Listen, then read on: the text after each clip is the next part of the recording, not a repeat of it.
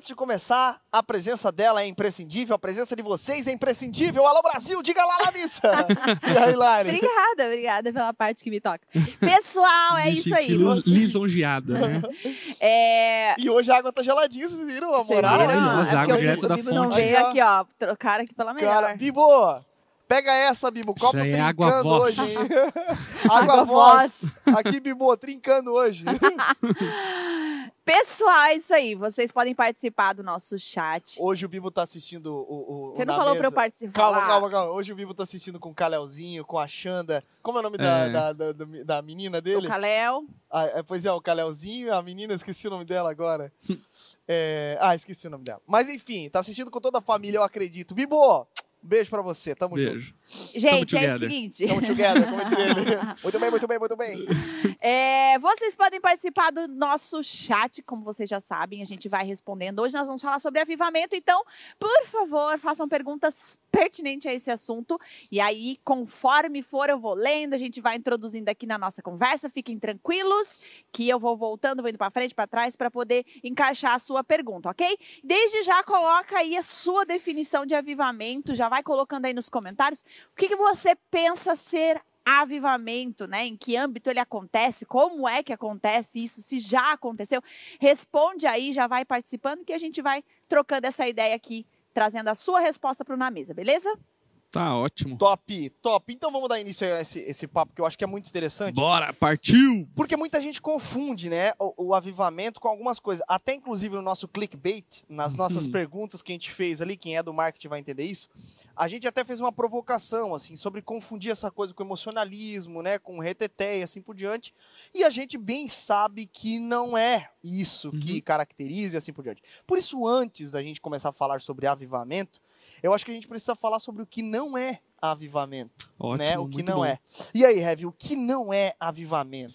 Então, enfim, né? Tiramos um tempo aí para estudar acerca desse assunto, que é um assunto muito curioso e, na verdade, também muito encorajador, porque aponta aí na nossa história é, vários momentos, enfim, que Deus agiu de maneira muito especial em lugares, em países, enfim, que tiveram desdobramentos práticos de transformação social, de reforma social, de reforma dentro da igreja e assim por diante. Depois a gente vai para a definição melhor do que é o avivamento. Mas aqui eu queria pontuar é, um, um artigo que eu li do Hernandes Dias Lopes, falando a respeito do que não é o avivamento. Eu achei muito interessante os pontos que ele abordou, porque de fato são pontos extremamente necessários e que de alguma forma precisam estar guardados na nossa mente, no nosso coração, para que não desvirtuemos o que de fato é avivamento. Então, eu vou pontuar aqui e vamos comentando ponto a ponto aqui os comentários do Hernandes Dias Lopes. Ele começa dizendo que avivamento não é um programa agendado pela igreja.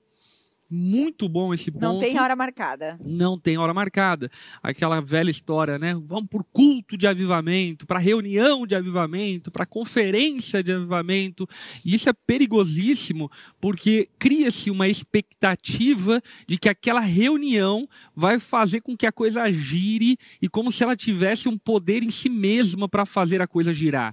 Isso não quer dizer que Deus não possa intervir numa reunião, não possa intervir em um culto mesmo, não possa intervir em circunstâncias eh, da, da, da, da vida em comunidade da igreja, enfim, mas que nós não devemos em absoluto tentar Deus, tentar colocar Deus dentro de uma caixinha programática por nós, dizendo Deus aqui esse horário, essa hora está marcada para que você haja com poder e manifeste a sua glória e nós ali então sejamos tomados pelo Espírito e vivamos um avivamento. Isso é perigosíssimo. Pre- eu já mesmo né? Tipo, Sim, eu já mesmo participei de conferências, eventos e programas, enfim, que de alguma forma, ainda que eh, subitamente e meio que de maneira escondida, Subliminar. subliminarmente, havia uma pretensão de atribuir ao evento, à ocasião, enfim, algum tipo de ação soberana de Deus que geraria avivamento.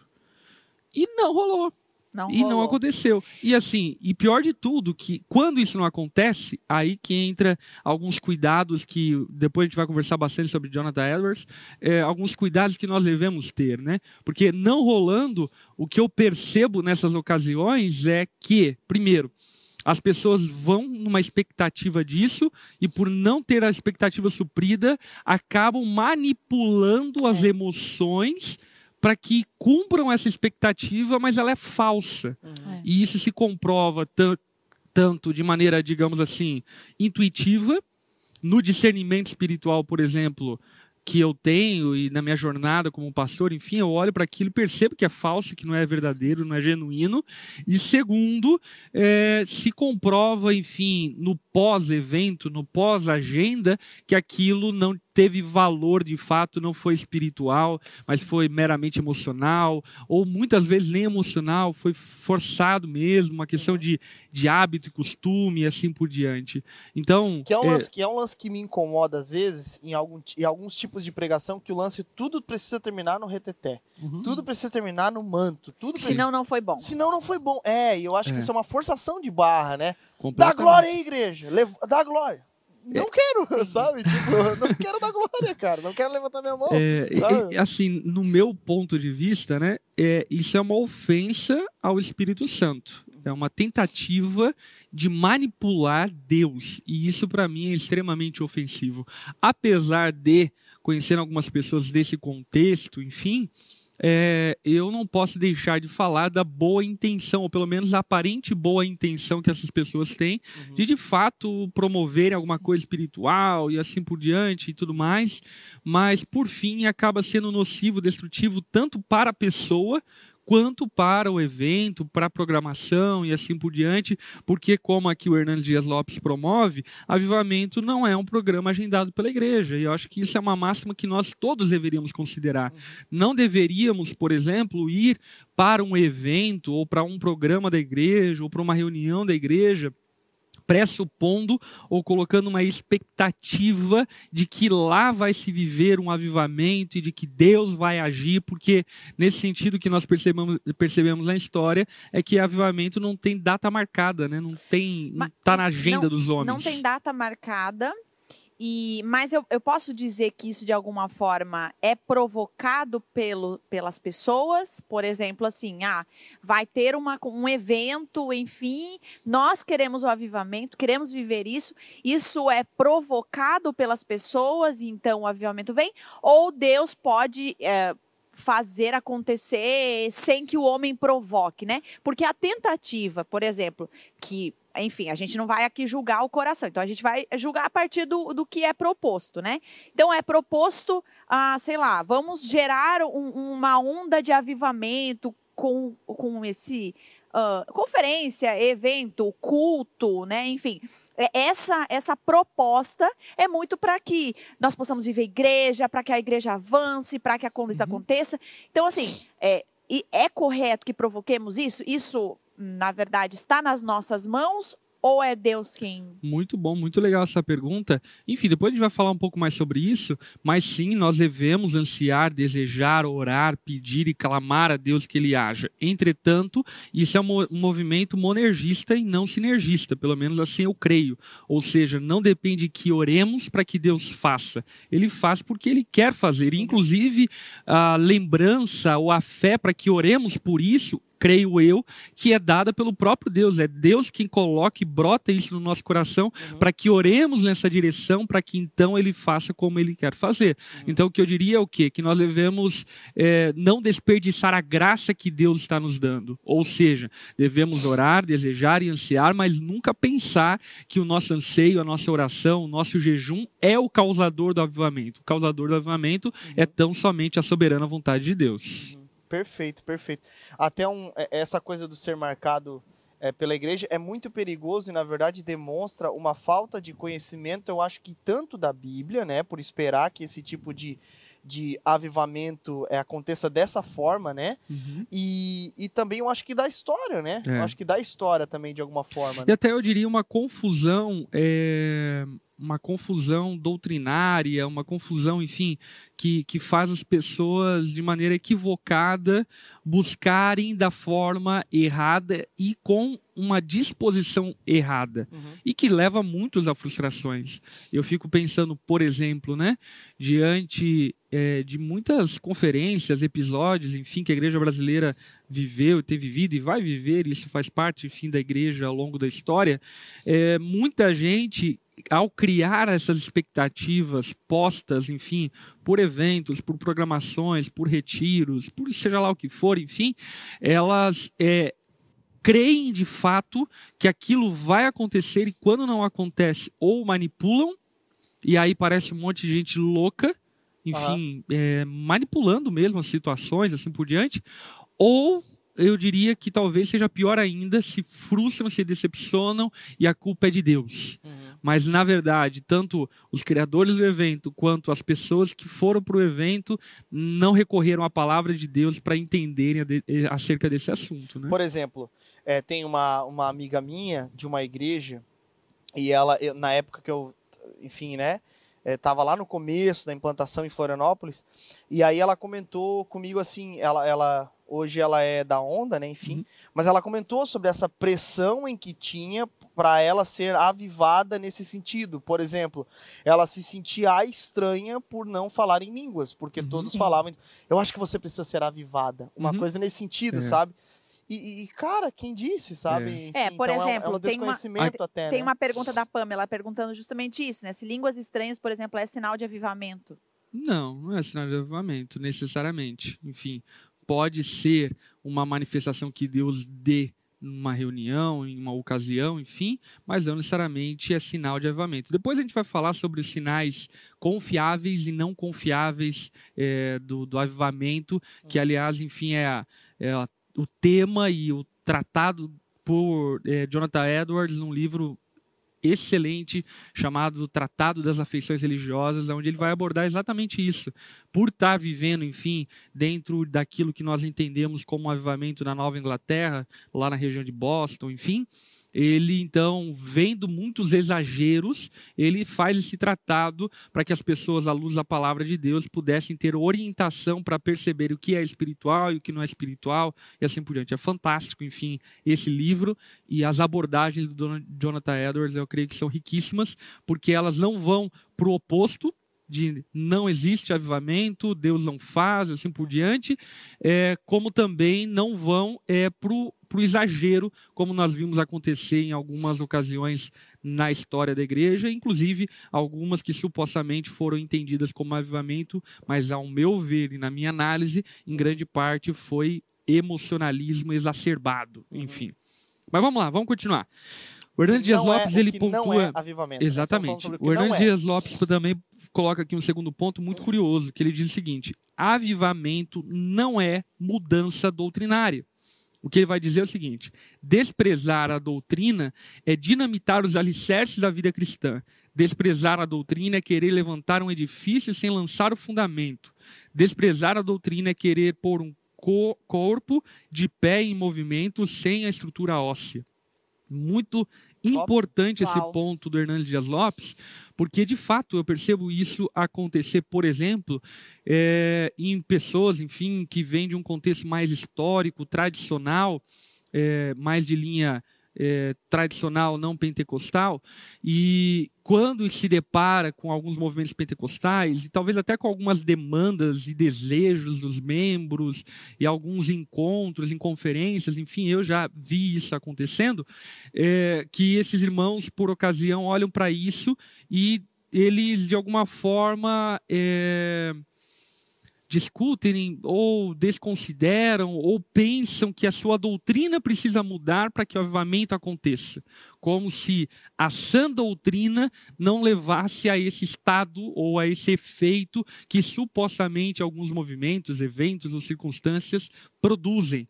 E o que Hernandes Dias Lopes aqui é, sugere a nós, eu creio que é de extrema valia. Nós devemos preservar a sã doutrina, não podemos nos entregar a qualquer tipo de desvio doutrinário, de desvio da tradição doutrinária cristã, para tentar de alguma forma procurar caminhos para uma ação que as pessoas tanto desejam, que é chamado de avivamento. E isso é muito valioso valioso demais. Não abra mão da sã doutrina, não abra mão da verdade da palavra de Deus, não abra mão das escrituras, não ceda a ensino é, de anjos, como nós vimos, né? Não ceda a ensinos estranhos, esquisitos, a mapeações, enfim, de, de seres espirituais ou coisa do tipo, para tentar produzir avivamento. Não abra mão da sã doutrina, e esse é um ponto aqui que o Hernandes Lopes coloca, que eu creio que é de extrema importância. Avivamento não é mudança doutrinária. Terceiro ponto, pontuado por ele, que também é muito legal, é, avivamento não é uma mudança litúrgica. Aqui, então, ele vai abordar essa questão, enfim, talvez você já ouviu esse termo ou essa, essa ideia, né? Ah, aquele culto é mais avivado. Como assim culto mais avivado? Aí você vai lá no culto e você percebe que, na verdade, é só uma alteração litúrgica, ou seja, o ministro é uma pessoa mais é, fervorosa. fervorosa, que é, é, é faz medi espontâneo, é medido a coisa qualidade, do tipo. a qualidade do que Deus está fazendo pelo que aparentemente está mais, tá mais gritante, né? Tá mais assim, é, como é que é? Mais visível. Vi, vivo, né? Uhum. Então, assim, você vai, por exemplo, num contexto de igreja um pouco mais calada, porém, às vezes, com profundo, uh, um profundo ensino de tra que transforma, que muda a família, né? Que muda a história da pessoa. E você vai para um outro ambiente. E eu tive essa experiência, acho que eu te contei já, né? Eu tive essa experiência de pregar uma vez num evento que na pregação eu, eu fui a primeira, depois foi uma outra mulher, né? E daí na, na, eu preguei coisas bem, bem assim. Poxa, me estudei, me aprofundei e falei coisas muito impactantes para a vida da pessoa, né? Como, por exemplo, permanecer até o fim. Esse era o tema, né? o fato de nós precisarmos permanecer até o fim, mesmo em dores, meio em, mesmo em processos, e a, a, quem permanece até o fim, enfim, nossa, foi muito legal e tal, e eu saí completamente impactada pela mensagem. E depois teve uma outra mulher que falou sobre falar em línguas. E aí ela começou a ensinar o pessoal a falar em línguas. É. Ah, daí vocês têm que botar a língua não sei aonde. Vocês têm que pensar com o coração e não com a cabeça. Vocês têm que fazer isso e tal. E, enfim, cada um, cada um, né? Não tô falando nem sobre ela. Mas o que aconteceu? De... Aí rolou. Da... Pessoal, agora, eu vou bater três palmas e vocês vão começar a falar. Meu e Deus. aí a coisa rodou, né? Imagina, as pessoas caindo, era a cadeira voando. Literalmente a coisa rodou. a coisa Pelo rodou. amor de Deus, pregador! Rodando. Deixa o menino rodar! e, roda, e já aí... viram aqueles vídeos de casa? Já vi, já. E aí o que aconteceu, né? Enfim, eu fiquei mais de canto, porque eu não, não, nada contra nem a favor, enfim, cada um, cada um. Eu fiquei mais no meu cantinho, e aí depois, no, no, no, no, na, no final, assim, né, o pessoal falando, Lari, muito legal, mas cara, que, que que Deus fez? Oi, soberano! Na, falando sobre a mensagem dela. E, e, e nada, enfim, não é para comparar, enfim, mas eu fiquei pensando assim, caramba, né? É, foram coisas tão, tão assim, Uh, Tão vazias, loucas, sem palavras é, de Deus. Enfim, né? E, e aí eu fiquei assustada. Porque às vezes as pessoas elas uh, olham a coisa que é mais visível e, e, isso é mais é o que vai mudar a minha vida, é o que vai. Mas daí vão para casa e o que que, né, o que que vai fazer com aquilo depois, tá? Uhum. Beleza. O que que eu, que que eu, como eu vou ser uma esposa melhor? Como eu vou ser uma mãe melhor? Como é que eu vou permanecer em meio à dor, né? Como é, é. que enfim. Mas, mas, isso é muito legal, essa coisa do avivamento não é uma mudança litúrgica, porque existe sim essa tendência de muitos tentarem trazer elementos para a liturgia da igreja, para o culto, e crendo que esses elementos vão fazer com que a igreja viva um avivamento. Então, por exemplo, durante algum tempo houve essa questão aí do louvor espontâneo por exemplo, né? E que de fato existem pessoas que são muito usadas por Deus nisso e assim por diante, talvez seja algo muito específico assim por diante, uhum. mas aí coloca-se isso como uma regra. Uhum. E aí vai então para o culto e vão cantar Poderoso Deus. Meus irmãos, cantam três horas Poderoso Deus, e é Poderoso Deus, é Poderoso Deus, e Poderoso Deus. E tipo assim, com o. Como que é o cara que canta isso? É o Cirilo? Não sei. Acho que é o Cirilo, enfim. É, com ele, enfim, a coisa fluiu, porque é uma coisa especial que Deus deu a ele.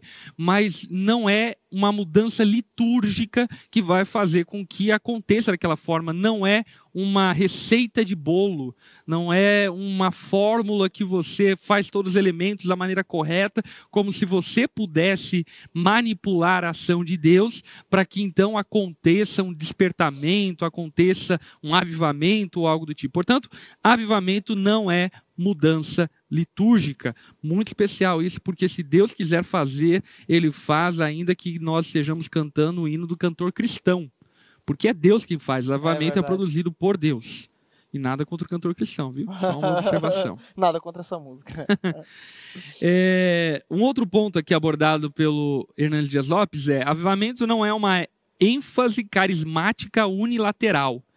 Muitas pessoas hoje estão limitando o avivamento a milagres, curas, exorcismos, sem observarem a abrangência global da doutrina pneumatológica. Este é um sério perigo toda vez que superenfatizamos uma verdade em detrimento da outra, nós produzimos deformações e distorções nessa verdade. Então, aqui o que o Hernandes Dias Lopes está pontuando é que avivamento não é uma ênfase é, carismática unilateral no sentido do quê? De que avivamento acontece apenas quando milagres acontecem, quando dons são recebidos. Não. Avivamento acontece, por exemplo, Billy Graham tem uma frase sobre avivamento que é muito é, muito eficiente nesse sentido, quando ele fala o seguinte: ah, avivamento não é descer o morro cantando, mas é subir o calvário com a cruz, alguma coisa do tipo, não. né? Porque o que ele vai pontuar é o quê? Que de fato a marca de alguém que foi reavivada por Deus, e depois a gente vai falar um pouco sobre o termo, não é? Uhum. A marca de alguém que foi reavivada por Deus é a marca de arrependimento, de contrição, de mudança, de transformação. Portanto, é, particularizar, unilateralizar, é, diminuir a ação do Espírito Santo é, em um avivamento como sendo apenas em alguns sinais é empobrecer o que é o avivamento uhum. e a ação de Deus. Deixa eu só encaixar uma pergunta que duas pessoas eu vi aqui, a Pamela e vi mais alguém que fez uma pergunta aqui. Até nisso que você está falando. É possível é, haver avivamento no secreto, no individual, ou o avivamento ele tenha como característica acontecer com o povo, com a igreja, com a família. É possível que eu viva o avivamento sozinha no meu secreto, no meu quarto, ou, ou isso é chamado de outra coisa, enfim? Depois a gente pode ir mais para a definição do termo, mas só para responder isso, que eu acho uma pergunta bem pertinente, sim, nós podemos viver um reavivamento individual que diz respeito a esse acendimento, essa paixão, esse retorno ao primeiro amor e essa experiência pessoal com Deus. É, mas o avivamento, historicamente biblicamente falando, ele sempre vai afetar o coletivo. Uhum. Ou seja, o que eu quero dizer é o quê? Que indivíduos podem ser tocados por Deus e viverem uma experiência individual de acendimento, de renovo e assim por diante, mas avivamento, historicamente falando, sempre vai afetar o coletivo e não somente afetar o coletivo, mas vai se desdobrar em impacto social, uhum. em transformação da sociedade, não afetando apenas o corpo de Cristo, mas afetando as regiões geográficas, históricas e culturais em que estão inseridas. Legal. Tem bastante gente perguntando aqui livros e tal. Isso a gente vai indicar daqui a pouco, né? daqui né? A vamos, vamos para frente e a gente vai indicar. Fiquem tranquilos. Vamos acabar aqui os pontos do, do Hernandes Dias Lopes para a gente ir depois para o Jonathan Edwards, é uh -huh. isso? Isso. Vamos, vamos conversando um, um por um. Vamos lá.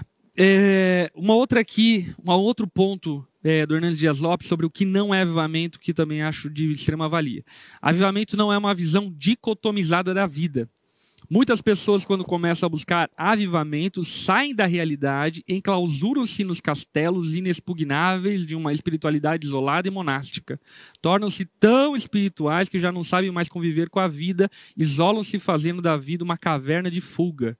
Muito bom esse ponto, porque de fato existe essa tendência a uma espiritualização equivocada, é, levando as pessoas a experimentar e viver uma dicotomização da vida ao pensar que Deus só vai agir se nós tivermos um monte orando e as folhas acenderem, e Deus só vai agir se vivemos em jejum e assim por diante, trazendo uma conotação de que avivamento é produzido ou é vivido por pessoas esquisitas nesse sentido e no sentido de é, não é, associarem a espiritualidade à vida cotidiana, mas, pelo contrário, romperem com a vida comum para viver uma espécie de busca extra vida comum de Deus e do Espírito Santo para que então o avivamento aconteça. Uhum. E isso aqui, pontuado pelo Hernandes Dias Lopes, o, não é uma visão correta sobre avivamento, porque avivamento não é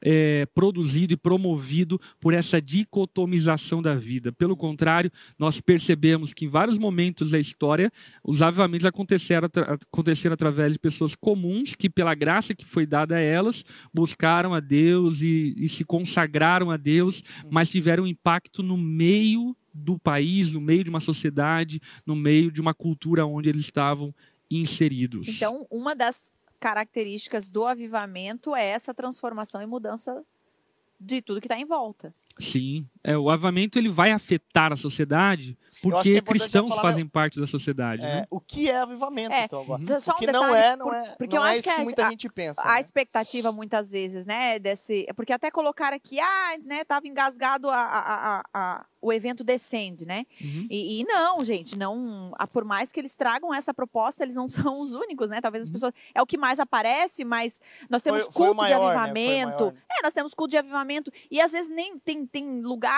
tem conferência que nem traz essa palavra avivamento, mas ah, o, o, Tem a mesma o, o proposta. final culmina nesse negócio de, de nessa, essa- esse levante sobrenatural em que todo mundo cai, as pessoas são curadas, saem. Enfim, então não são só eles, né? Uhum. E, e- e o que eu ia perguntar. ah, lembrei. Não, então, ah, e às vezes tem essa muito essa ideia assim, tipo assim, não, o avivamento vai acontecer com quem está aqui nesse lugar. Então, nossa, graças a Deus que eu fiz minha inscrição porque lá rolou o avivamento e nós caímos e a coisa aconteceu ali. E, né, e aí a- passa o final de semana Exato, daí tá. da porta para fora o avivamento na verdade ficou aqui dentro, Uhum. né? Então assim, ah, tem muito essa, essa ideia. Então assim, o avivamento na verdade ele é essa onda que transforma também daqui para fora e não É. acontece com E assim, aqueles, né? transforma a médio, impacta a curto, transforma a médio e reforma a longo prazo, né?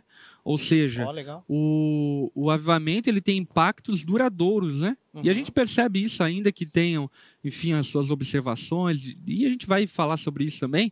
Mas, por exemplo, a gente olha lá para o avivamento da Rua Azusa. Houve um impacto mundial sobre aquilo que aconteceu na Rua Azusa. E evidenciando que, ainda que tenham, enfim, talvez supostos exageros e confusões geradas e produzidas, enfim, mas houve uma realidade de frutos sobre aquilo que aconteceu. E isso é muito especial, porque eu percebo que em muitas ocasiões, por exemplo, é que se fosse real o que acontece em determinado evento, enfim, de pessoas caindo, isso, aquilo, outro e tudo mais, eu fico pensando, meus irmãos, se todo esse povo que está aqui supostamente manifestando uma ação sobrenatural da parte de Deus, sair daqui e viver isso, cara, o Brasil Se e o isso mundo vai mudar. genuíno, né? Ah. O Brasil, o mundo vai mudar. E não muda. E não muda por quê? Porque não foi genuíno, não É. foi verdadeiro. Porque se fosse verdadeiro, mudaria. Uhum. Mudaria, enfim, a vida pessoal daquela pessoa, mudaria eh, a cidade a médio prazo, o país a longo prazo. Olha só o comentário do Leandro José Lopes. Será que é o Leandro? É, sim. Uhum. Amigo. É, ele falou assim, ó, a maioria dos cristãos precisam, antes de querer viver um avivamento, se converter de verdade. É, Digno de Leandro, galera, direto de Digno Campinas. Leandro. Olha Saudades, Leandro. aí. Saudades, Lê. Até porque isso é interessante, né? Porque assim, até a palavra eh, do português avivamento, ela é uma palavra complicada de nós atribuirmos, por exemplo, ao cristão, porque avivamento nada mais é do que gerar vida para aquilo que estava morto. Sim. Ou seja, o cristão não estava morto, ele já nasceu de novo em Cristo e já tem uma nova vida. Portanto, quando a Bíblia vai mencionar os avivamentos no Antigo Testamento e também ao longo da história, o que nós percebemos, na verdade, é um revival, né? É um reavivamento. É como se Deus produzisse um- um- uma vida no- nova no sentido de é, um retorno à essência, um retorno ao fervor, ao amor, à afeição por Deus, à afeição pelas coisas espirituais, assim por diante. Lipão, fala, por favor, o, o nome do artigo ah, do Hernandes. Que Ixi, Eu não tenho ah, aqui você anotado. Não tem, tá. É, Foi pesquisas que eu fiz, e- mas não tem aqui ah, anotado, não. pessoal, então vocês têm que pesquisar, porque estão pedindo aqui. Pesquisa lá no Google, dá um Google Como lá, é tu Lopes como é que tu- Avivamento. Ah, ok. Eu não sei. Eu leio muita coisa, não sei, mas enfim, tá por lá. Pesquisa. É, Vamos lá sobre o que é avivamento? Isso. O que é avivamento? Eu vou citar aqui o Dr. Mark Lloyd Jones, que ele faz uma definição muito legal. Ele diz o seguinte: é uma experiência na vida da igreja quando o Espírito Santo realiza uma obra incomum. Ele a realiza primeiramente entre os membros da igreja, é um reviver dos crentes. Não se pode reviver algo que nunca teve vida. Assim, por definição, avivamento é primeiramente uma vivificação, um revigoramento, um despertamento de membros de igreja que se acham letárgicos, dormentes, quase moribundos. Olha Uau. só. Avivamento. É revival, né? É um renovo, é um revigoramento, é uma vivificação daqueles que já estavam vivos, mas por algum motivo estavam adormecidos, né? Ou com o Espírito Santo apagado. Ao longo da história, eu acho que nós temos um importante nome né, a respeito disso, que é Jonathan Edwards, de fato. Eu acho que a gente entrar. Antes do assunto de Jonathan Edwards, vamos falar numa especialista sobre É. Jonathan Edwards, é, que é a Carol Bazo. Ela é professora de história da igreja e ela mandou um vídeo pra gente falando justamente sobre é, é, marcas de um avivamento baseado na vida de Jonathan Edwards. Vamos ver esse vídeo aí? Tá na mão o vídeo da Carol Bazo, produção? Bora. Então, Bora, manda aí. bala. Oi, amigos, tudo bem? Prazer estar aqui com vocês, falando rapidinho sobre as características do avivamento de Jonathan Edwards. Hoje eu separei só cinco características, teria muita coisa boa que a gente poderia falar aqui, mas vou falar só de cinco. Primeira característica do avivamento com Jonathan Edwards foi a questão da palavra. O Edwards ele está dentro de um período que a gente chama de primeiro grande despertamento. E esse período, o avivamento em 1700, é o período que a gente mais tem pregadores. Então, tem até um podcast muito bom que a gente fez com o Bibo sobre pregadores avivalistas. Exatamente esse período. Então, o avivamento com Edwards e no primeiro grande despertamento teve muito a ver com pregação, pregação da palavra. O Edwards, por exemplo, foi um cara que pregou incansavelmente na sua congregação até que viesse o avivamento. Então, é uma característica assim que a gente poderia começar muito bem. Uma outra característica, que é a característica básica também de todos os grandes avivamentos, é a questão do arrependimento, conversão, mudança de vida. Então a gente vai ver em Edwards e ele vai documentar isso, inclusive, ele tem uma obra que ele documenta é, como que aconteceu o avivamento na congregação dele, na cidade dele, Northampton, que é arrependimento. As pessoas estão arrependendo, as pessoas estão convertendo de verdade, tem mudança de vida, é, tem cheiro de conversão, sabe? Cheiro de novos membros, almas sendo salvas. Esse é o ambiente do despertamento, do avivamento em Edwards.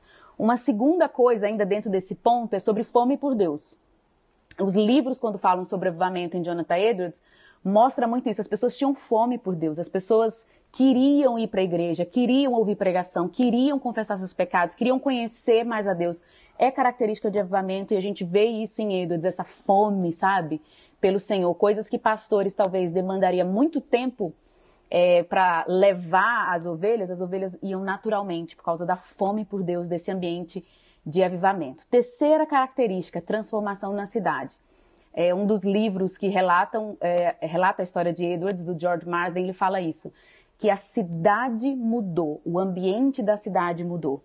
Então, um verdadeiro avivamento, e avivamento em Edwards aconteceu isso, é, as cidades mudou o ar, porque as pessoas mudaram. Então, se você tem gente nascida de novo, você tem transformação na cidade e na sociedade.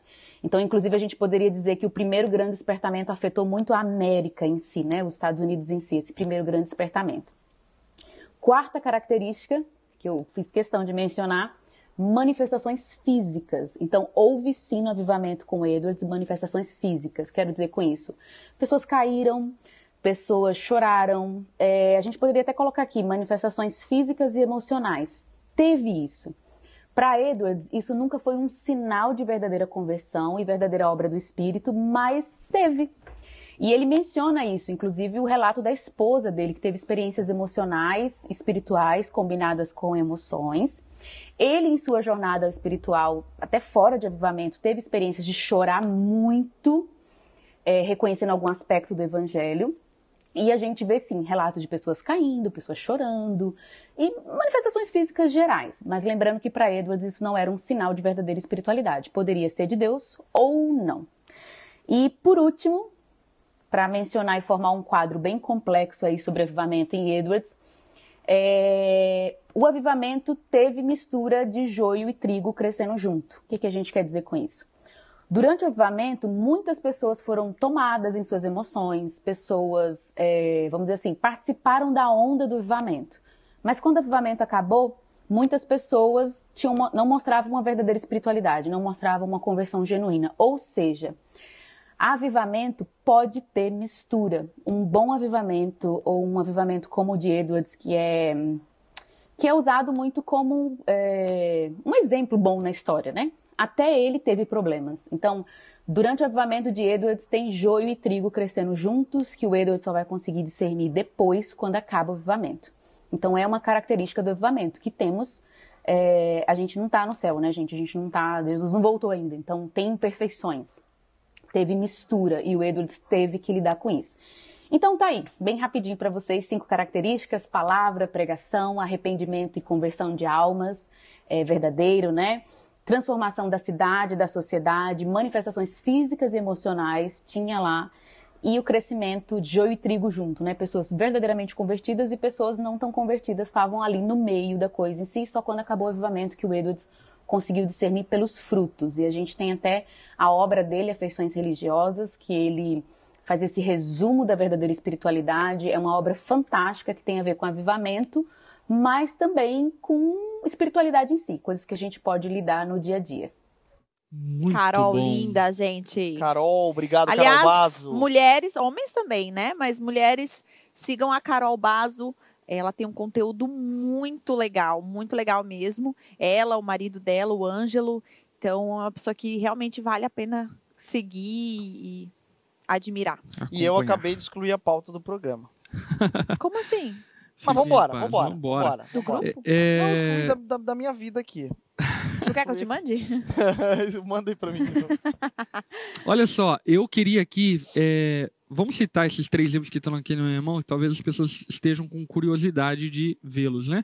Um é Avivamento para a Igreja, Franklin Ferreira. Outro é Avivamento e Renovação, Russell Shedd, nosso grande teólogo brasileiro, infelizmente ou felizmente falecido, foi para a glória com o Senhor. E outro, em homenagem aqui ao Bibo, Fogo do Avivamento, é, Fogo do Avivamento, que relata um pouco das histórias do avivamento. E muito bom esse livro aqui, muito legal mesmo. É, aqui nesse livro aqui, Avivamento para a Igreja, o Tim Keller é citado aqui através do livro Igreja Centrada, fazendo uma definição sobre o avivamento muito especial e eu acho extremamente pertinente, onde ele diz o seguinte: no avivamento, os meios comuns da graça produzem uma grande onda de novas pessoas interessadas, pecadores sinceramente arrependidos e crentes espiritualmente renovados. Portanto, o avivamento não é uma curiosidade histórica, é um padrão sistemático de como o Espírito Santo trabalha numa comunidade para impedir ou contra-atacar a natureza do coração humano. Mas aqui eu quero salientar isso. No avivamento, os meios comuns de graça produzem uma grande onda de novas pessoas interessadas, pecadores, sinceramente arrependidos e crentes espiritualmente renovados. Eu digo isso e atribuo isso até porque, enfim, eu não sei se nós podemos assim caracterizar como um avivamento, mas durante um período da nossa história como igreja, eh, nove anos atrás, dez anos atrás, por assim dizer, nós vivemos um período intenso da ação de Deus e nós, enfim, extremamente imaturos e ignorantes acerca de muitos assuntos, nem percebíamos a dimensão do que Deus estava fazendo, mas de fato era algo realmente genuíno e hoje olhando para trás, percebemos de maneira muito sincera de que Deus agiu no nosso meio de maneira poderosa e isso inclusive se transformaram em frutos. Enfim, há 10 anos atrás nós tínhamos, eu tinha 20, 21 anos e eu lembro, por exemplo, que aqui na cidade de Joinville nós vivíamos momentos intensos, enfim, de pregação e sempre na onda dura pregação, por mais que em grande parte das vezes não expositiva, mas uma pregação bíblica contundente, chamando ao arrependimento, ainda que houvessem os exageros, ainda que houvessem linguagens impróprias, assim por diante, mas sempre houve uma pregação é, apelativa e chamando ao arrependimento. E nós vivemos uma onda de salvação, de conversão sem precedentes, enfim, foi algo realmente poderoso. Eu lembro, por exemplo, é, não sei se você estava naquela ocasião, Geise, mas eu lembro, por exemplo, de pregar a respeito das ofertas e contribuição dentro da igreja, acabar esse momento de falar sobre ofertas e chamar o povo ao arrependimento, à conversão, a uma mudança de atitude em relação a Deus, a servi-lo, assim por diante, e, cara, haver cerca de 100 pessoas se levantarem naquele apelo de conversão numa pregação sobre oferta. E, e isso aqui corrobora muito o que o Tim Keller está falando. O avivamento ele não acontece através de eventos espetaculares, de ah, vamos agora colocar o telão de LED, aí a igreja vai avivar. Ou vamos colocar aquela música no repertório, aí a coisa vai acontecer. Não. Enfim, por exemplo, relatando um pouco da nossa história, é, nós só fazíamos o que era comum, e aliás era muito comum, e inclusive, olhando para trás, era muito ruim. Enfim, eu ainda era um pre- pregador inexperiente, a igreja ainda tinha toda a falta de estrutura, tínhamos pouquíssimos recursos, a banda, por mais esforçada que seja, ainda não tinha qualidades técnicas como tem hoje. Enfim, mas ainda assim, nesse meio comum de graça, Deus agiu de maneira poderosa e o que nós experimentamos foi de fato uma genuína onda de salvação, de conversão, de arrependimento de pecados, de pessoas, enfim, abandonando seus vícios, comportamentos imorais, É o impacto na cidade de Joinville. As Por exemplo, famílias. eu vou lembrar agora é, de uma ocasião que nós fizemos lá a ação da cruz e depois daquela ação da cruz nós saímos orando pelos bares e boates da cidade de Joinville e nós oramos, enfim, na frente de sete, se não me engano, sete ou oito é, bares e boates de Joinville na época. Eu lembro que nós saímos do culto com as cruzes e tinha umas 400 pessoas, enfim, a gente foi na frente desses bares e boates, assim por diante. E sabe o que é curioso? Que todas aquelas baladas, todas aquelas baladas naquele ano fecharam. Todas elas. E, inclusive, ficou durante um período de dois anos que simplesmente não vingava nenhuma casa noturna em Joinville. E isso muito se demonstra, de fato, uma ação poderosa de Deus agindo por meios comuns. Enfim, éramos pessoas comuns, somos pessoas comuns, E mas Deus daquele- decidiu agir. E muita gente daquele tempo, de fato, permaneceu, né? Frutos que permanecem, né? Frutos Sem que estão até hoje. Nós implantamos hoje 11 Converteram, igrejas a partir dos frutos daquela época. daquela né? época, é verdade. De gente convertida, mesmo que na loucuragem ali, mesmo que na... Uhum. Cara, é, muito Deus mesmo agindo de fato, né? E eu acho que é interessante essa coisa, né? É, é, é, O avivamento não é, não é provocado, né, pelo homem, tipo assim, cara, porque nós não tínhamos condições nenhuma de É. fazer aquilo, né? Sim. Definitivamente não. Então, Deus é, é que de fato fez e glória a Ele por isso, né? Então, isso é muito poderoso. É, enfim, eu acho que até essa, essa pureza e essa singeleza de olhar para as coisas, enfim, faz com que nós é, percebamos que de fato era Deus agindo. Uhum. Enfim, era Deus agindo. É, ocasiões, enfim, batizando 200 pessoas, e não era batismo tipo assim, quem quer uma vida nova, quem quer uma vida melhor, é, quem quer morrer para si mesmo, quem quer nascer de novo, quem quer uma nova vida com Cristo, arrepender dos seus pecados. Não é enfim. aquela pregação coach, né? Tipo assim, meu, galera, vocês vão vir aqui, você... e era adolescente, né? Uhum. E tipo, então não era es- estilo amorzinho, né? Hiper Não. graça e tal. Era, É. era, era pedrada mesmo, eu É. lembro. Posso fazer uma, per- uma pergunta aqui? A pergunta do Hugo, e eu vou linkar com uma outra pergunta aqui. Ele pergunta assim, ó. Se Deus produz o desejo por orar pro- por avivamento, e esse desejo é muito presente em igrejas que entendem avivamento como reteté, seria Deus ensinando a necessidade de rever a sua a, rever a própria visão avivalista? E aí eu quero emendar uma outra pergunta aqui, que é do Wilde, Wilder. Desculpa, é, que é assim, ó, a visão escatológica interfere na maneira que a igreja ou, indivíduos interpretam o avivamento? Então, assim, ah, supondo a igreja em- tem uma visão de avivamento, entende que se deve ser feito dessa forma, é possível que eles não experimentem o avivamento pela interpretação que tem, ou isso independe e Deus vai fazer? Independe. Assim, porque qualquer coisa que a gente atrele ao ser humano não é avivamento. Ou seja, uma incompetência doutrinária ou uma incapacidade, seja lá do que for, enfim, não pode atrapalhar ou impedir o que Deus quer fazer. Ele faz o que ele quer fazer e, obviamente, que cabe a nós sermos bons mordomos e administradores daquilo que ele vai fazer. O que eu quero dizer é o quê? Que, é, por exemplo, se há de fato um coração apaixonado por Jesus, comprometido com a palavra, ainda que tenha seus equívocos, ainda que tenha suas, a- seus aperfeiçoamentos necessários a se fazer, Deus, se quiser produzir e gerar avivamento, ele vai fazer. Por esse motivo, o que eu penso que é extremamente essencial é nós sim termos um desejo sincero de vivermos um avivamento, não pelo avivamento em si. Aliás, aqui eu vou pontuar é, uma coisa citada do Jonathan Edwards aqui, muito importante. Mas é, não por si só viver o avivamento, mas devemos desejar as implicações, o impacto do avivamento que gera e assim por diante. É, mas, sobretudo, devemos perseverar e ser fiéis naquilo que o Tim Keller fala, nos meios de graça comum. Ou seja, meu irmão, você fala que quer avivamento, mas não vai no culto da tua igreja? Exatamente. Você fala que, que quer avivamento, mas não participa da ceia do Senhor. Você fala que quer avivamento, mas nem batizado você é.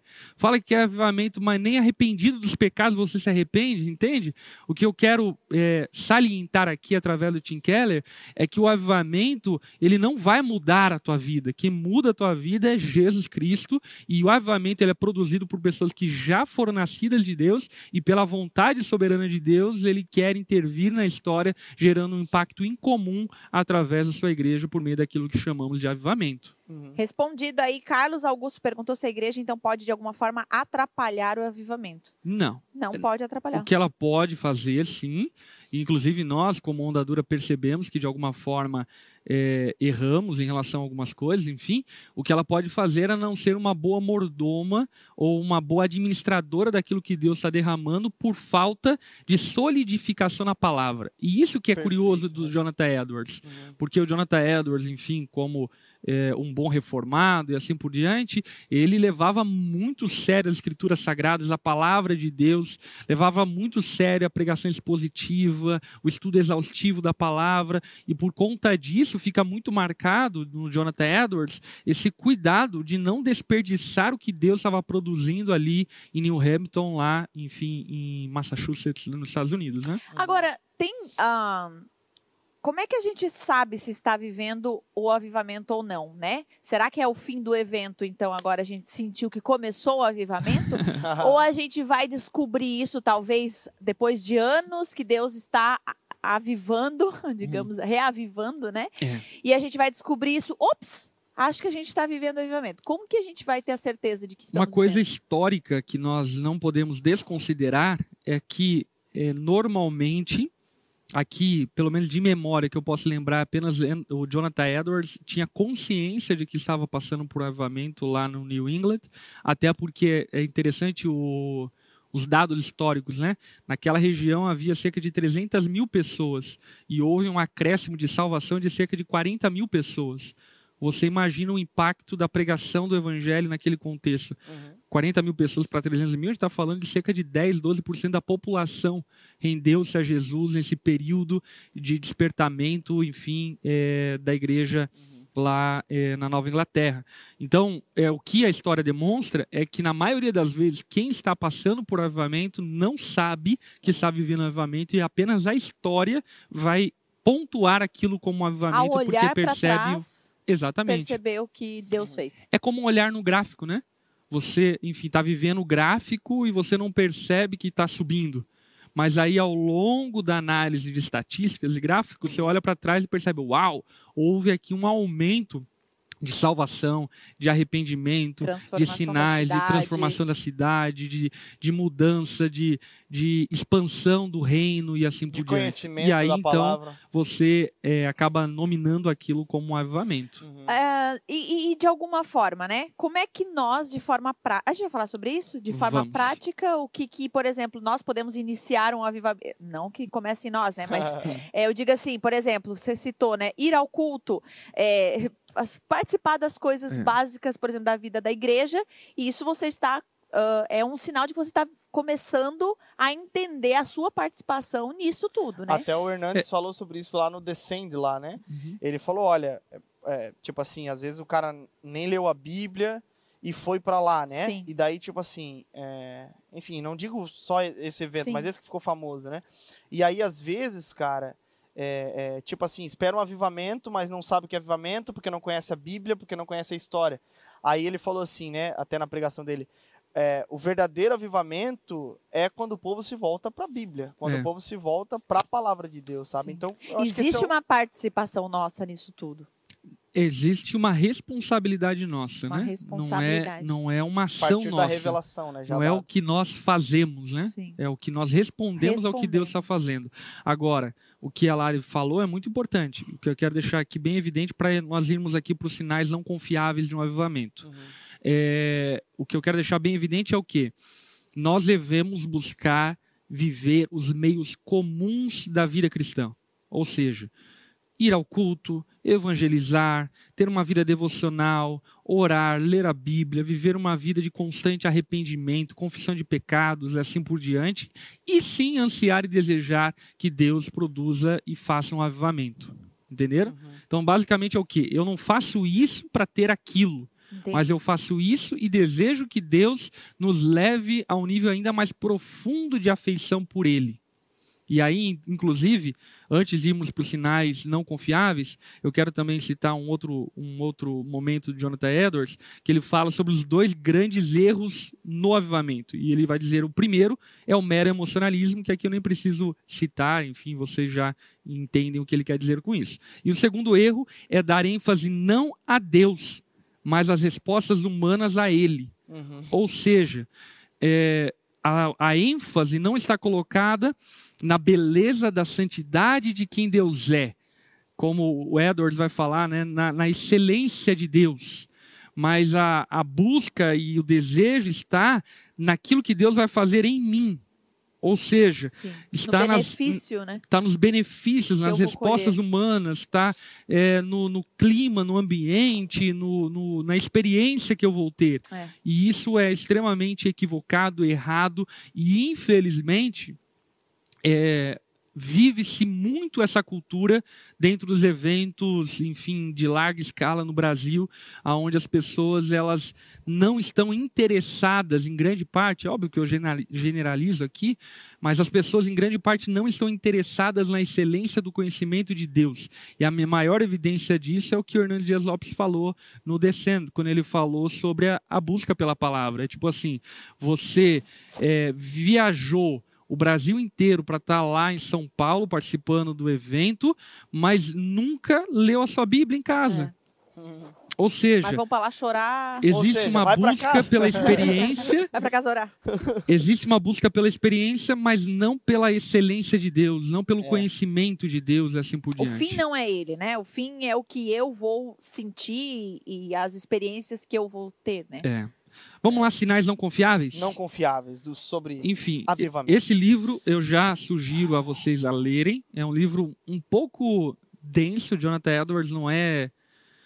Ele é de uma leitura boa, mas ele é de uma leitura que exige de você um raciocínio, digamos assim. Mínimo de inteligência. mínimo de inteligência, de habilidade cognitiva. Eu gostei muito das afeições religiosas, já li. É, ontem reli alguns trechos lá do Tratado das Afeições Reli- Religiosas, e aí, enfim, ele vai pontuar e abordar diversas coisas bem bacanas. E ele então vai capitular lá no livro sinais não confiáveis é, de um avivamento. Isso não quer dizer que não são sinais de um avivamento. Quer dizer que você não deve confiar nesses sinais como sendo sinais Únicos. que demonstram que é um avivamento. Uhum. Vocês vão Ok. entender. Ele vai dizer, por exemplo, Experiências fortes e vivas não provam que nossas emoções sejam espirituais ou não. Ou seja, o que aqui ele está abordando é o quê? Que não necessariamente uma experiência forte, um mover, um cair, um levantar, prova que você foi atingida ou atingido pelo mover do Espírito Santo. Isso não é uma evidência confiável. Não é porque você caiu que foi o Espírito Santo que te derrubou. Talvez tenha sido a tua emoção, talvez tenha sido qualquer outra coisa e não necessariamente o Espírito Santo. Pode ter sido o Espírito Santo? Pode. E a gente vai falar sobre isso mais à frente. Pode ter sido ciclone e bomba. Pode ter sido ciclone. é, eu, vou, eu vou tentar aqui pontuar mais rápido para depois a gente ir para uns sinais de verdadeiro avivamento, ok? Segundo ponto que ele vai dizer é: o fato de nossas emoções produzirem grandes consequências no corpo não prova que sejam espirituais ou não. Então não é confiável essa, esse emocionalismo, né? esse, é, esse exagero no choro. Não quer dizer que não possa acontecer, mas isso não significa que necessariamente é um sinal de avivamento. É, emoções que não são produzidas por nosso próprio esforço podem ser ou não espirituais. O fato de nossas emoções virem acompanhadas de um versículo bíblico não prova que sejam não espirituais. Se as nossas emoções parecem conter amor, isso não prova que sejam ou não espirituais. Já estou no ponto 7, tá? A existência de experiências de muitos tipos de emoções não provam que sejam ou não espirituais. Se conforto e alegria parecem seguir uma determinada ordem, isso não prova que nossas emoções sejam espirituais ou não. Se nossas emoções nos levam a despender muito tempo nos deveres externos do culto cristão, aí não há prova que sejam ou não espirituais. O fato de nossas emoções nos levarem a louvar a Deus com nossas bocas não provam que sejam ou não espirituais. O fato de nossas emoções produzirem segurança de salvação não provam que sejam ou não espirituais. Não podemos saber se as emoções de alguém são espirituais ou não somente por seu relato comovente.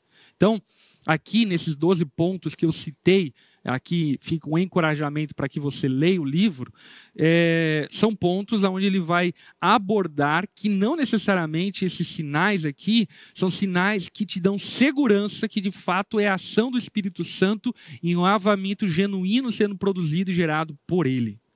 E aqui então ele vai pontuar, e aqui eu quero me deter um pouco mais, Aí então sinais de um verdadeiro, de um verdadeiro avivamento. avivamento.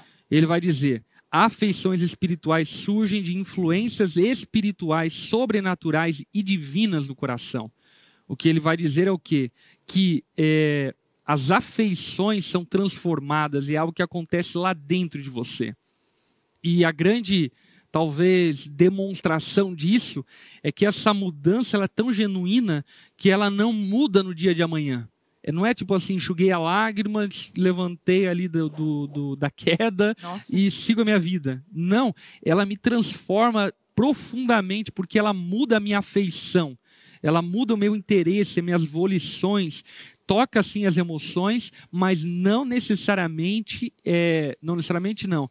As afeições não são somente as emoções. Elas contêm emoções, mas não é somente as emoções. Portanto, é uma transformação completa de afeição, de desejos, vontades, interesses e assim por diante. Ô, Fi, e isso é um alívio, né?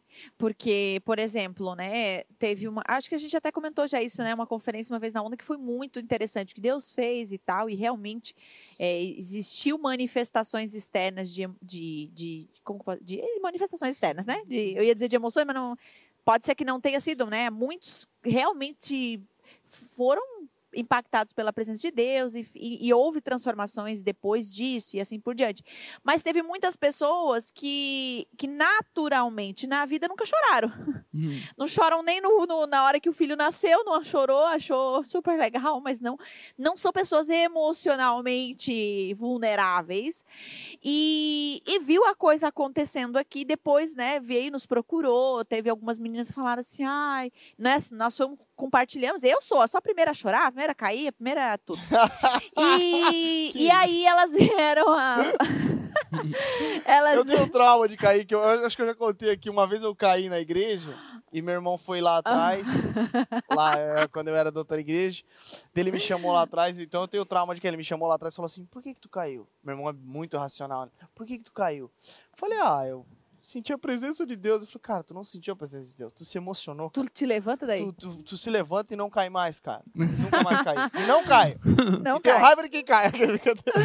É, então, mas o meu foi é ao porque contrário, tu é- sabia, Bibo? Bi- é, olha, Bibo, Muito a bem. presença muito bem. aqui. É, mas o meu foi ao contrário, eu passei anos, né? O Lipão sabe. Eu passei anos em pé. Eu passei anos em pé, gente. Não, eu, eu sempre fui da igreja batista. E, enfim, lá bater palma é, chamava Satanás, né? Então, assim, era uma coisa. Esse, ninguém levantava a mão, levava um tiro. Dep- É claro, tu tá falando da tua batista. ah, não, da, da de minha, né, gente? Não é. Enfim, da minha, é ótimo. da que eu criei. Não, é. Enfim, então, assim, era bem tradicional e tal. E por muitos anos eu olhava pra tudo isso e falava, gente, quem vai mandar eles parar? Porque, assim, ó, tá feio.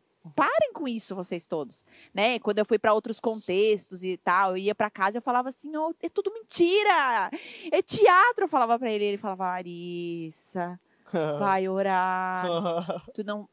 tu- shh. né? Então, pra mim sempre foi muito difícil tal. Eu tive uma experiência. É, enfim, tá. E aí, enfim, eu quero só terminar a história da conferência. E aí veio algumas pessoas que naturalmente ah, não são assim na vida, e aí vieram falar, poxa. É, foi muito legal as palavras, muita coisa assim, ó, transformou dentro de mim.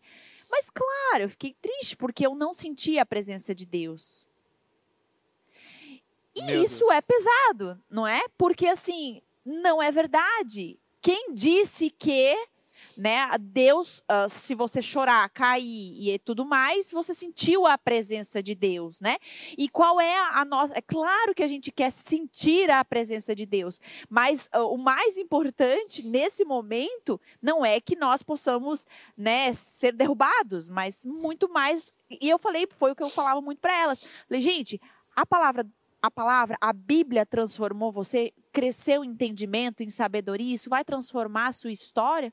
É isso, pronto, você participou de algo genuíno daquilo que Deus estava fazendo ali naquele lugar, né? Então, isso realmente, esses sinais, né, ou, ou sinais perigosos, sinais Não confiáveis. não confiáveis, é, é um alívio. Porque talvez talvez as pessoas tem gente que nunca vai sentir isso. Não, não significa absolutamente nada, né? Exatamente. Que é o caso, por exemplo, eu, é, por convicção e por estudo e assim por diante, é, não tenho nenhum problema com sinais é, estranhos do Espírito Santo. Eu realmente creio que ele pode fazer isso. Entretanto, para me derrubar é só Deus mesmo. Exatamente. Assim, Todo mundo caído, o Lipão sentado aqui, ó. Não, o Lipão não, não chora, né? Ele- Ele fica assim, amém, amém. Eu amém, não, eu não, é sério. Amém. O dia que esse aqui. Olha, Deus, Deus tá chegando ali Mas na graças porta. a Deus por isso, Heavy. Graças a Deus mas por isso. por conta do quê? Por E eu falava, conta. amor, pelo menos chora, enfia, enfia o dedo aqui, ó. Por favor, que Pelo menos- vergonha. Mas isso é muito curioso, porque Pelo menos inclusive. pega a bandeirona de Israel e.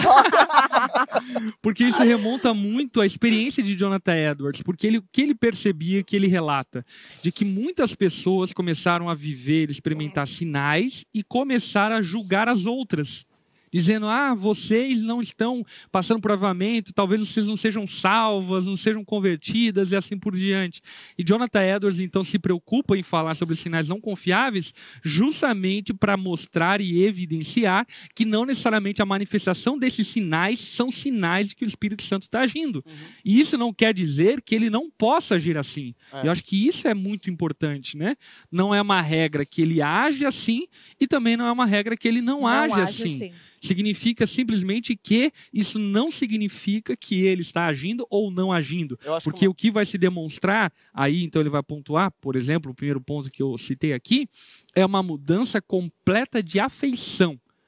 É, são os frutos longínquos daquilo que é mudado no teu coração, um desejo sincero, honesto por Deus, pela presença dele, pelo conhecimento dele, pela leitura da palavra. Por exemplo, deixa eu aqui mostrar um sinal, e até inclusive ele vai falar sobre isso mais à frente, mas um sinal claríssimo de alguém que foi tocada por um avamento é paixão pela palavra. Uhum. Não tem como você ser, enfim, cheio do Espírito e não se apaixonar pela Bíblia, não consumir a Bíblia desenfreadamente, buscar entender e conhecer mais de Deus. Isso é um sinal evidente de um verdadeiro avivamento. Ah, que foi é o caso da tua história muito lá no começo, né? Demais. No começo da conversão. A minha, a minha conversão, enfim, a salvação operada por Jesus em mim, cara, foi algo extraordinário nesse aspecto, né? Porque Deus me tocou de tal maneira que, por exemplo, eu sempre compartilho isso, né, como esse sinal de transformação. Eu nunca tive o hábito de leitura, não li absolutamente nada, enfim, na minha adolescência, era um leitor zero à esquerda, e de repente Deus me salvou, e naquele primeiro ano de conversão, eu li oito vezes a Bíblia. Cheguei a ler a Bíblia em duas semanas, enfim, naquele período de um ano. Li desesperadamente a Bíblia e parecia que era uma, uma fome, uma afeição. A cara. Carol Basso falou sobre isso, né? Que É. um, do, um do, da- das. um, Uma das Da- marcas. é, das marcas. lá em Edwards é, era justamente essa, a fome que a cidade tinha por Deus, né? Que as pessoas tinham por Deus, né? É.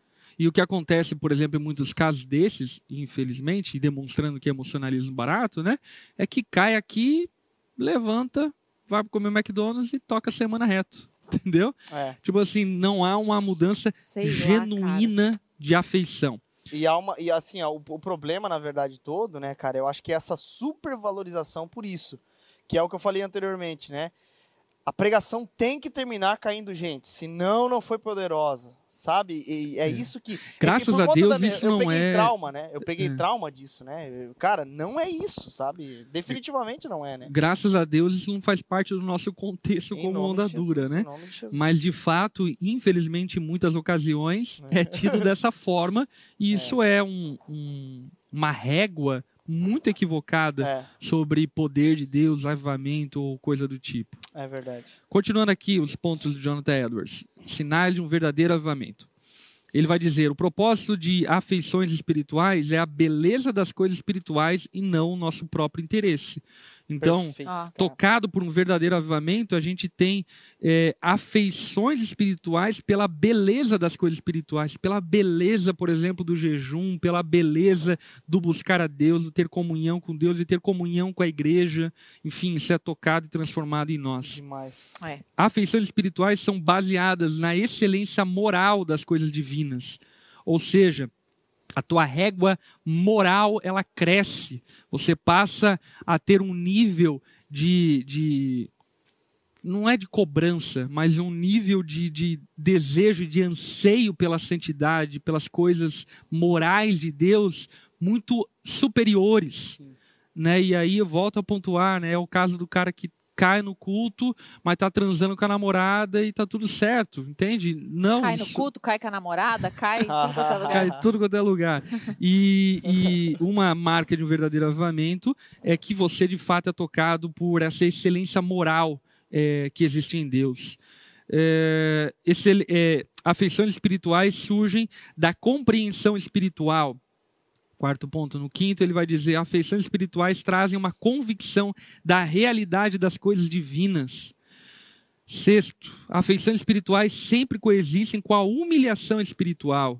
Enfim, não tem como você ser avivado por Deus e ser uma pessoa arrogante, presunçosa, orgulhosa, não quebrantada, uma pessoa de dura serviço, que não aceita ser corrigida, que não aceita ser exortada e assim por diante. Afeições espirituais sempre coexistem com uma mudança de natureza. Afeições espirituais verdadeiras diferem das falsas na promoção de um espírito de amor, humildade, paz, perdão e compaixão à semelhança de Cristo. As verdadeiras afeições espirituais enternecem o coração e existem justamente, juntamente com uma ternura do espírito cristão. Ah, as, as, as afeições espirituais, ao contrário das falsas, têm simetria e equilíbrio belíssimos, né?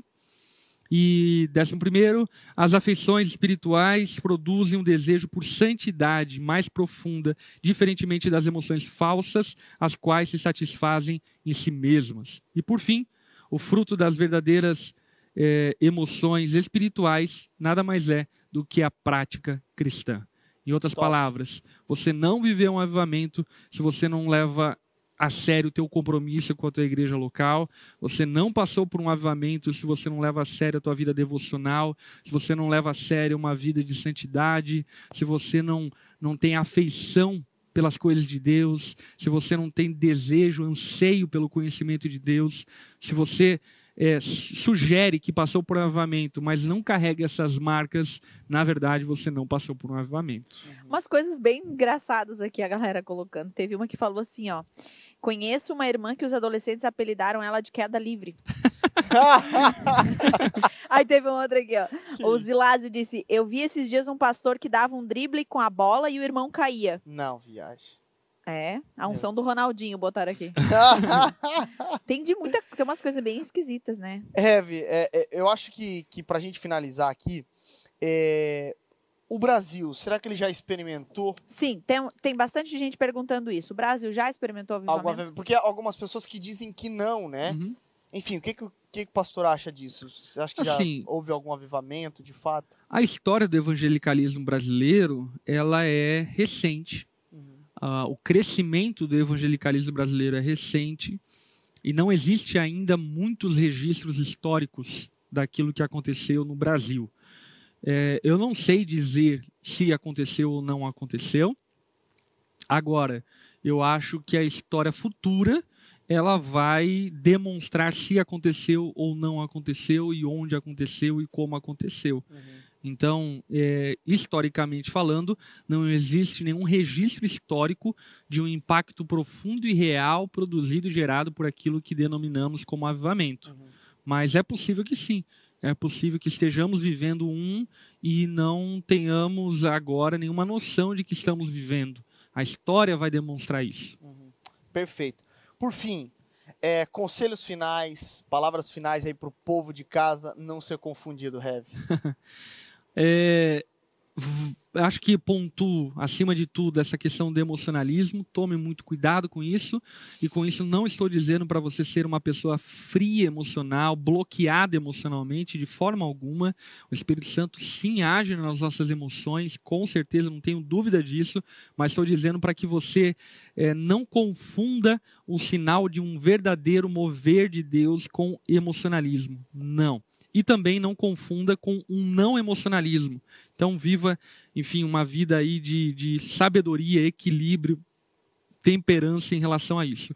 Mas sobretudo o que eu iria pontuar aqui e que eu acho de extrema valia é o que é citado aqui do Tim Keller. Novamente vou citar o que ele falou. No avivamento, os meios comuns da graça produzem um uma grande onda de novas pessoas interessadas, pecadores sinceramente arrependidos e crentes espiritualmente renovados.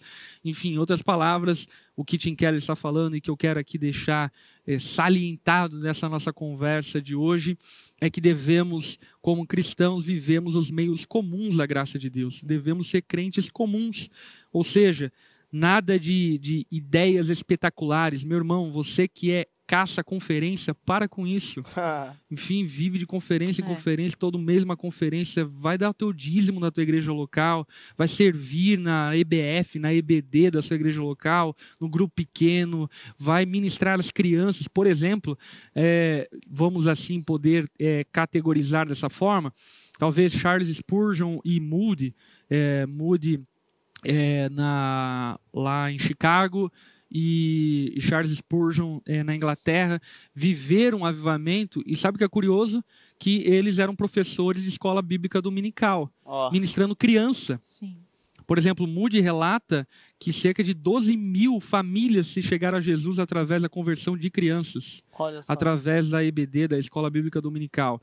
Então, o que eu quero dizer é o quê? É, nós, por vezes, espetacularizamos demais essa coisa de avivamento, é, trazemos, enfim, essa noção de evento, de grandes coisas, de luz, de é, grandes movimentos, mas, na real, o avivamento, historicamente falando, ele sempre aconteceu através de reuniões muito simples, de vida cristã simples, de vida de culto, eh, de tomar ceia, da comunhão, eh, do servir a igreja local. Quando Deus queria agir na história, ele sempre agiu não com data marcada, não agiu com evento marcado, mas ele agiu através de um povo fiel que amava ele, demonstrava esse amor em santidade, demonstrava esse amor na vida comum da igreja, no serviço comum da igreja. E esse é o meu maior conselho em absoluto para você que anseia talvez viver e ver um avivamento acontecendo na sua frente. Sirva a tua igreja, persevere em amar a Jesus, em entregar-se a ele e obedecer seus mandamentos. Perfeito. Fih, querem ver os livros de volta. Querem ver os livros de novo? Vamos lá. É, Avivamento para a Igreja, Franklin Ferreira. Avivamento e Renovação, Russell Shedd. E Fogo do Avivamento, Wesley Dowell. Ok? É isso aí. Fechou. É Bons isso aí. livros. Gente, é, todas as perguntas não foram sanadas ali do chat. Tem muita gente perguntando ainda, mas é, é isso aí, galera. Vamos já dar o spoiler da semana que vem? Vamos dar o spoiler da semana que vem. Semana que Até vem. pro Bibo saber qual é a Até ação da pro semana Bibo, que vem. Bibo. Bibo, é, Bibo, agora ele pode voltar, né? É o Bibo, Bibo. O tema da semana que vem vai ser sobre discipulado. Olha Muito só. bom, vai ser bom demais. Vamos falar aí sobre discipulado, pegar Dietrich Bonhoeffer, vamos pegar também Jonas, Jonas Madureira, Madureira. curso de discipulado, Juan Carlos Ortiz, Isso o aí, discípulo. boa. Isso é muito bom. Bibo, hoje a gente discutiu a pauta sem você, perdão, mas você não estava aqui. Então Aliás, já tá. a galera do chat pediu bastante a volta do Bibo. Aí, É, ó. Já tá Reivindicaram. fazendo Cara, falta. Queimaram o colchão, fizeram abaixo assinado, deram Olha, lá na a frente gente, da tá, casa a gente tá Bibo. terminando meia hora antes por causa do Bibo. É, porque Porque Bibo... essas meia hora é só o que ele fala direto, assim. né? Gente, é, só passar a agenda aqui rápido, câmera fechada. Hoje à noite, aqui às 8 horas da noite, temos o nosso culto aqui na Onda Dura. Amanhã de manhã, às 10 horas da manhã, com transmissão online. E 7 e meia da noite, domingo à noite, também temos o culto aqui na Onda Dura. Segunda-feira tem o GP. Na quarta-feira temos o culto na Onda Dura novamente. E sábado, meio-dia, na mesa com os pastores. Semana que vem falaremos sobre discipulado e você não pode ficar de fora. E cremos que o Bibo já estará por aqui, em nome de Jesus. É, o, Bibo, o. Bibo tá no chat aqui, Galera. falando blasfêmia, ele disse.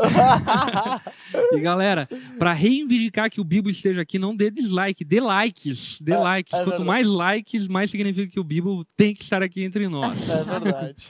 Mas eu quero aqui reforçar o convite é, do Geiseriel. Amanhã nós teremos aí a transmissão do nosso culto, 10 da manhã, 19 horas e 30 minutos. Amanhã eu irei pregar a respeito da essência do casamento, fazendo aí uma exposição de Gênesis, capítulo 2, do verso 21 ao verso 25. Vai ser muito legal, muito poderoso. Eu creio que Deus há de falar com muitos casais e gerar transformação na vida de vocês. Então, está super convidado para estar aqui conosco e experimentar os meios de graça comum. Pra vir aqui no avivamento, né? É. Vai É. acontecer aqui. A gente É. tá marcando horário. 10 da manhã, tá marcado. 10 da manhã tá marcado o avivamento. avivamento, tá?